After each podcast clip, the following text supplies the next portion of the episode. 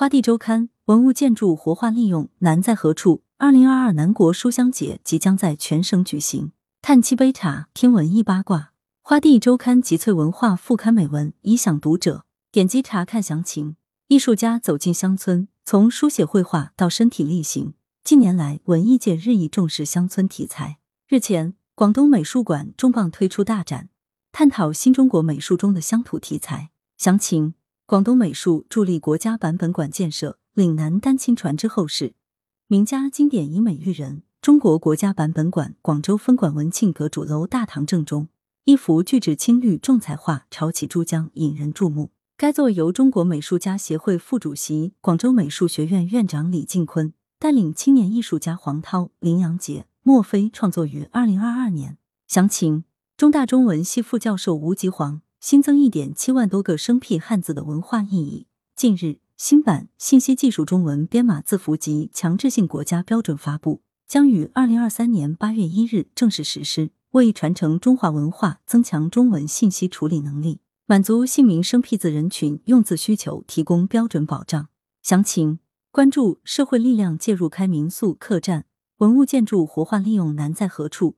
近日，国家文物局发文。社会力量可利用文物建筑开办民宿、客栈、茶社等旅游休闲服务场所，以推动文物建筑的活化利用。然而，文物建筑活化利用并不容易。详情：岭南文脉，广东品产文艺精品，破圈燃爆线上线下话剧、深海粤剧、乔国夫人舞剧醒狮。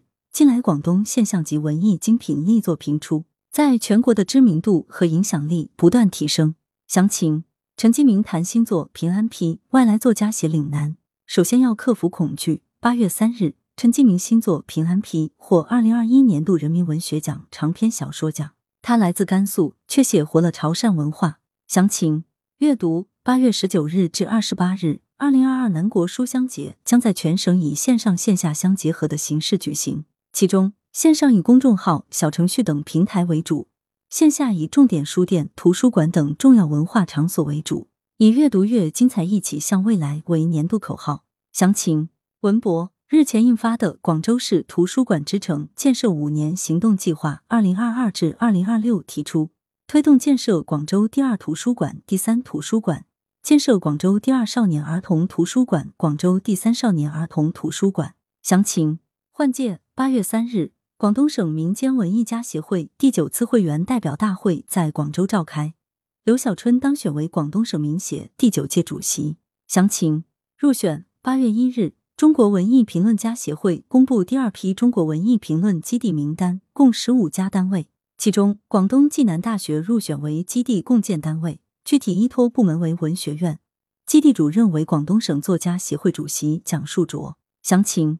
林卫辉，粤菜师傅，六粤菜，求新求变，探究粤菜形成的文化基因，正确认识粤菜面对的挑战，有所作为，是粤菜健康发展的应有之义。详情：薛桂荣，分外乡情此际深。今年是中国著名油画家、美术教育家苏天赐一百周年诞辰。苏天赐是一代艺术名师，其画品、人品素为画坛内外所敬重。详情：七杯茶专栏。读王安忆新作，看巴厘岛日出，听吴启中唱歌。详情：C 六驾照推出，房车旅行让你说走就走。近期，随着驾照新规实施，新增了准驾车型轻型牵引挂车的 C 六驾驶证，让不少喜欢拖挂房车或者拖车出游的驾驶员为之兴奋。详情：官宣发放总计六百万元惠民补贴。二零二二广东文旅推介大会将于八月九日举办。并启动广东文旅消费季惠民补贴活动。本次惠民补贴计划发放总金额六百万元，通过线上抢券和线下核销的方式进行。详情：特色酒店预订翻倍，浪漫主题团七夕引爆出游小高峰。飞猪数据最新显示，七月跟团游预订量环比六月增长翻倍。宁夏、贵州等多个热门目的地跟团游订单量环比增长超百分之一百五十。